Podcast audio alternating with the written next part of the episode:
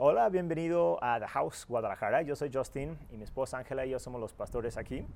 Y estamos iniciando con este video una serie de videos que se llaman 6x6. Realmente son ah, reuniones, son eh, estudios que estamos haciendo cada semana. Y la idea, la razón por qué lo llamamos 6x6 es porque queremos que todos los que quieran formen grupitos de más o menos seis personas, pueden ser más, pueden ser menos, durante seis semanas para estudiar el mismo tema. Y cada semana vamos a tener un video y la idea con este video es que lo veas con tus amigos o con el grupo y después que tengan un tiempo para platicar acerca del tema y aprender mutuamente.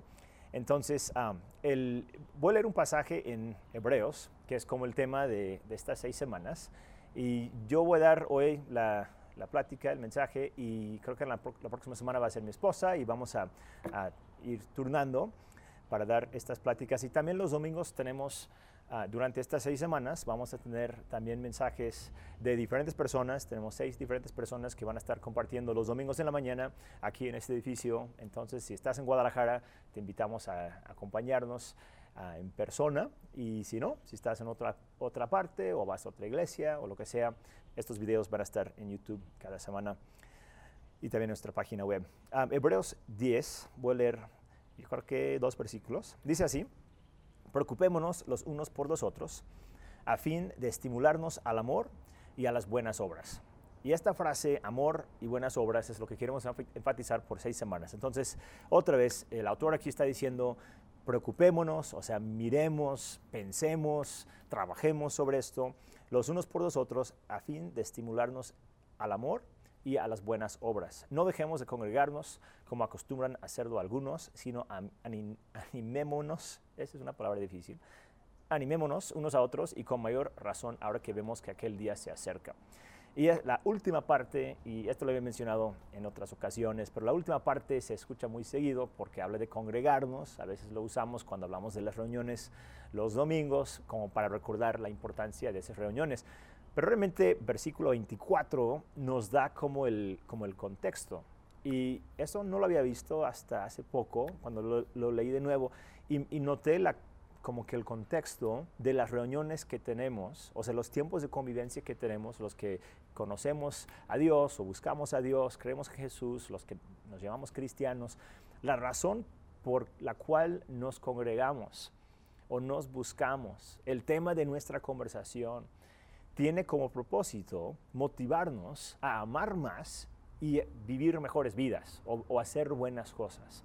Entonces queremos tomar seis semanas para hablar de estas dos categorías, lo dividimos en tres, ah, tres temas y tres temas. La primera mitad vamos a hablar del amor y la segunda mitad hablar de las buenas obras, que es un tema que a veces en la religión se malentiende y lo ponemos como no sé, como camino a la salvación o algo así. Entonces vamos a hablar de cómo podemos tener una vida de amor y una vida de fe, pero un amor y una fe que producen pues cambios y, resultados visibles, cosas que, que, alguien más podría decir, se nota en tu vida que tu amor, que tu fe, que tu relación con Dios está produciendo un efecto positivo. Creo que es la meta que todos tenemos, el poder vivir esta vida de una manera sana.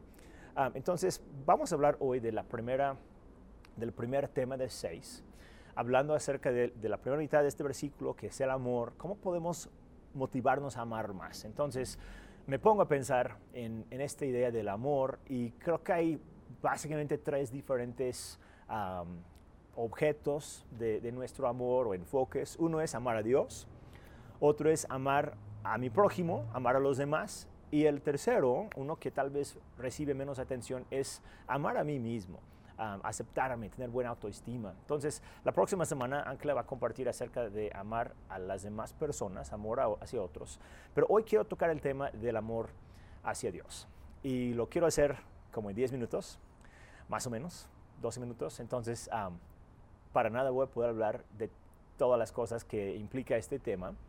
Ah, más bien, terminando la plática, la idea es que, tomen, que tomes tiempo con los las demás personas para platicar un poco más y que cada quien exprese su, su opinión al respecto.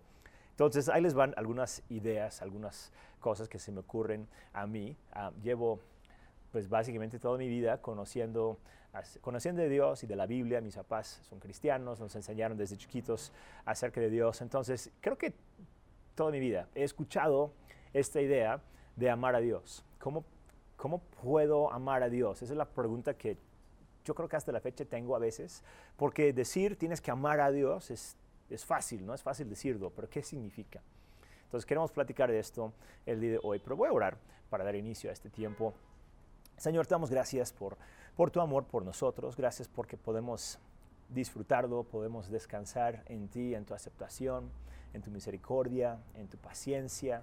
Sabemos que tienes grandes planes para nosotros, Señor, para bien, para ayudarnos y para también uh, motivarnos a ayudar a otras personas. Y oramos hoy, Señor, que en este tiempo juntos, que nos ayudes a conocerte mejor, a seguirte mejor, a vivir esta vida que nos has regalado, a aprovecharlo hasta lo máximo. En el nombre de Jesús. Amén.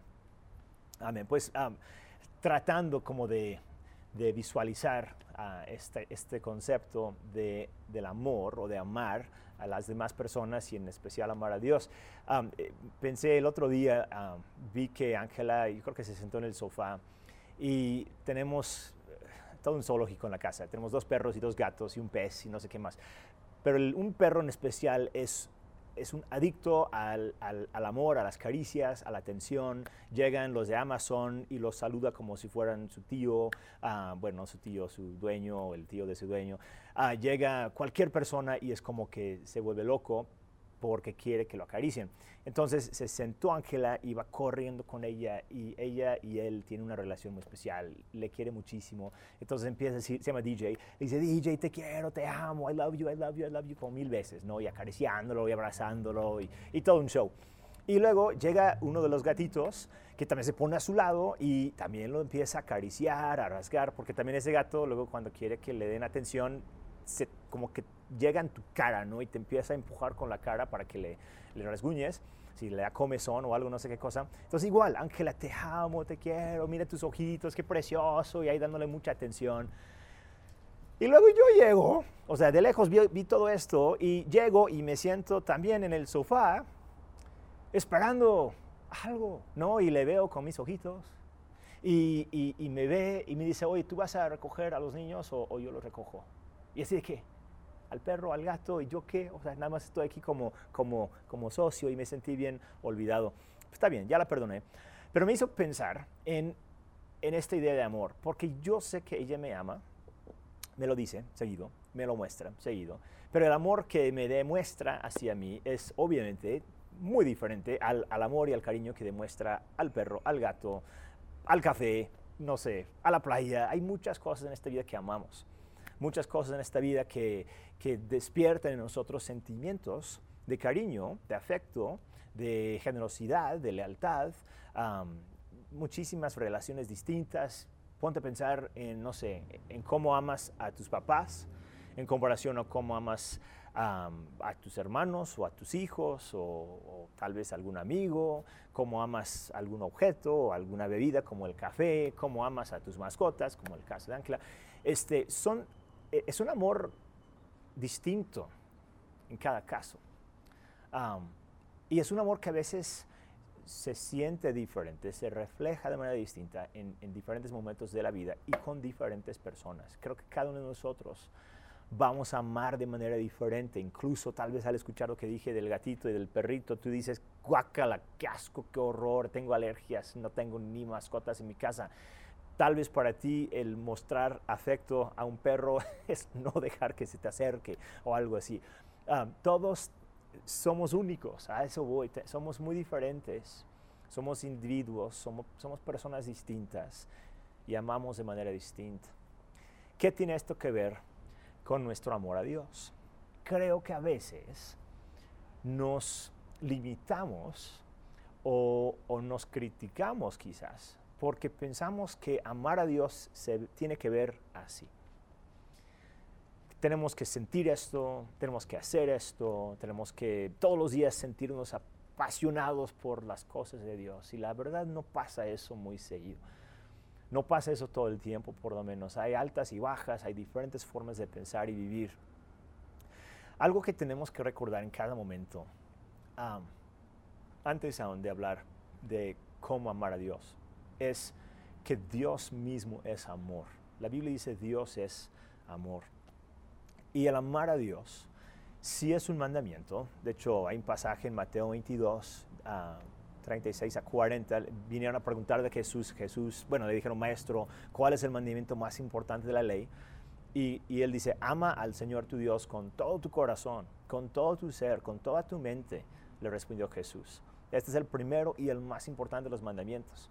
El segundo se parece a este, ama a tu prójimo como a ti mismo. De estos dos mandamientos dependen toda la ley y los profetas. Y como ya mencioné, la segunda parte, el amar a tu prójimo como a ti mismo, lo vamos a tocar en una semana. Pero yo creo que toda la vida he pensado en esta frase, amar a Dios con todo mi corazón, toda mi mente, toda mi fuerza, todo mi ser. ¿Qué quiere decir eso? Y creo que si nada más intentamos amar a Dios, sin entender que primero Dios es amor, estamos brincando la, verdad más importante en esta ecuación, la verdad más absoluta, que Dios es amor.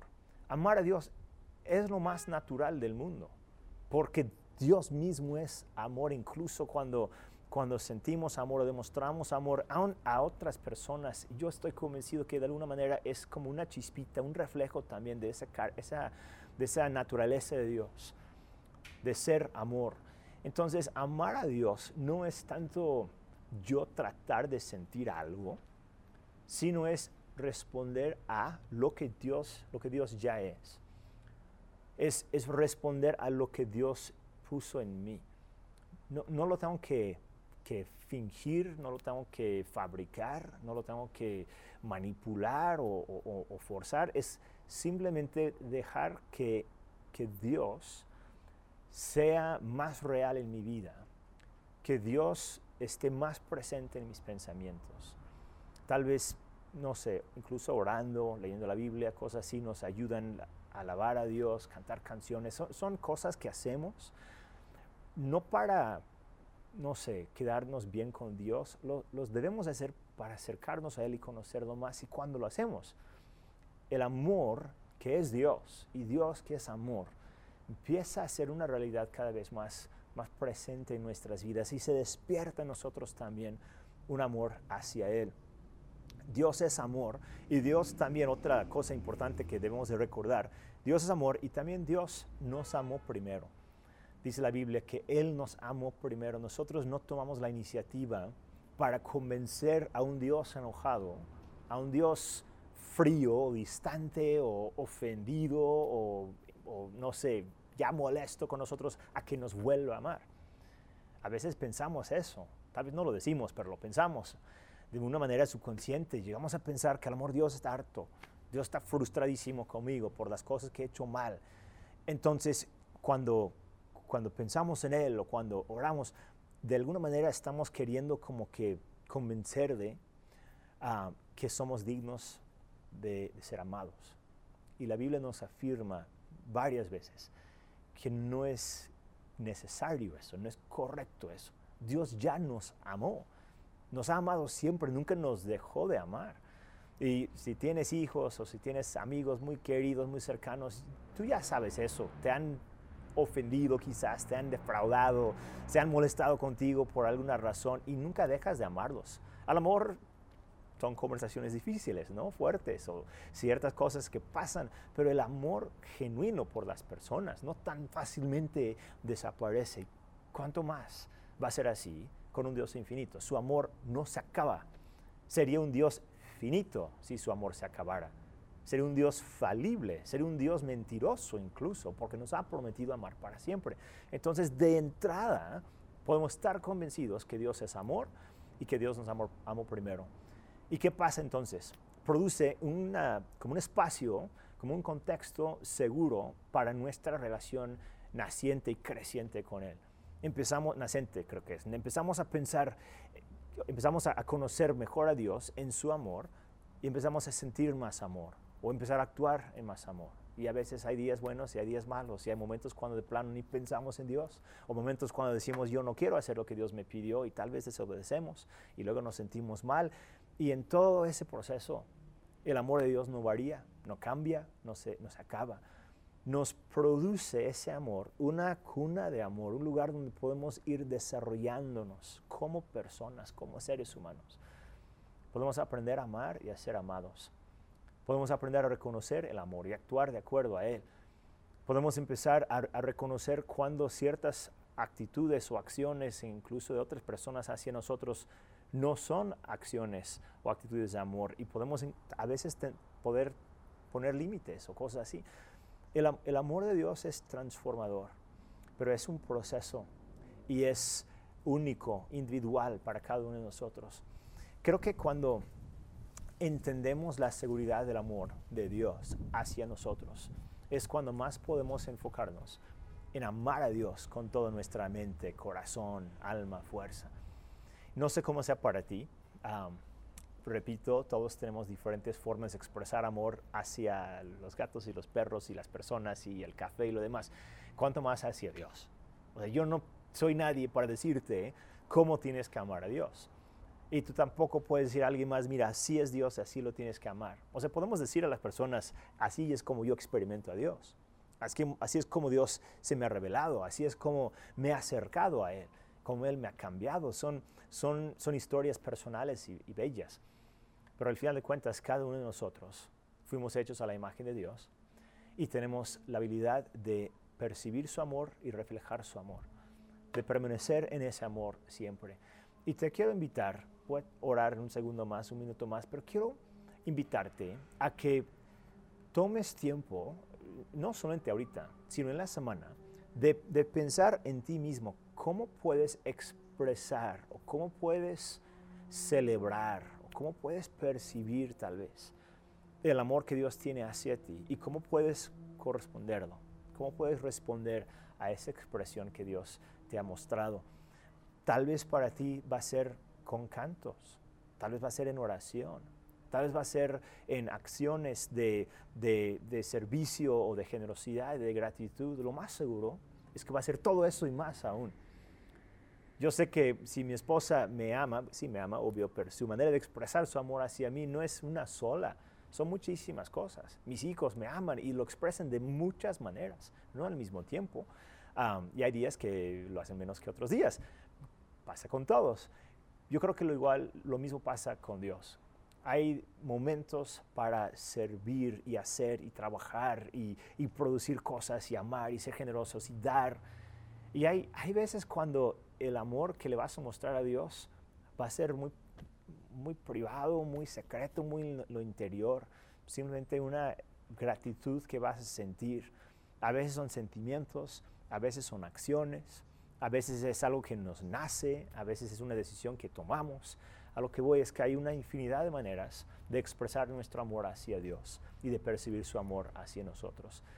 Y si Jesús dijo, redujo toda la ley a dos cosas, todas las cosas que los, judíos tenían que hacer y vivir y creer y, y cumplir, dijo, hay dos cosas que resumen todo eso. Uno es amar a Dios y otro es amar al prójimo siento que están súper, súper conectados. A veces amamos a Dios amando a nuestro prójimo. Y cuando amamos a nuestro prójimo, amamos a Dios y viceversa. Yo creo que podemos, si tomamos unos segundos en la semana de vez en cuando de, reflexión, de, quietud, de paciencia, y nada más dile a Dios, Dios, ¿cómo te puedo amar más hoy? ¿Cómo, qué puedo, cómo puedo mostrarte más mi amor? El, el devolverlo o ponerlo otra vez en el enfoque, en el centro de tu corazón, de alguna manera cambia la perspectiva de la vida. Es algo sano, es algo bello y es algo que todos podemos hacer literal en cualquier minuto, cualquier momento digo. A veces el estrés, la tensión de la vida nos, nos tiene así todo, todos confundidos y lo que yo hago muchas veces, agarro un minuto, dos minutos y digo que voy a enfocarme en el amor. Literal, así me digo, el amor hacia Dios y, hasta cierro mis ojos, ok, amo a Dios, Dios me ama a mí y voy a actuar en amor. Y con esos segunditos de reflexión y de, de ser intencional en amar más, todo empieza a cambiar. Es impresionante. Voy a orar para cerrar este tiempo y luego les quiero invitar a que usen las preguntas en, en, el, en, el, archivo, no sé, como el papelito que tengan y, este, y pueden tomar un tiempo para platicar esto con los demás de su grupo. Señor, te damos gracias por tu amor por nosotros, gracias porque podemos depender de ti, eh, conocerte a ti en cada momento y, más que nada ser amados por ti. Señor, sabemos que es tu amor lo que nos transforma y pedimos que este amor, ese amor que hemos recibido, que lo podamos también compartir con otros, que podamos amarte más a ti, Señor, en cada momento que no sea eso algo de condenación o de dificultad, sino que sea un reflejo natural de una relación que va creciendo contigo cada vez más. Te damos gracias en el nombre de Jesús. Amén.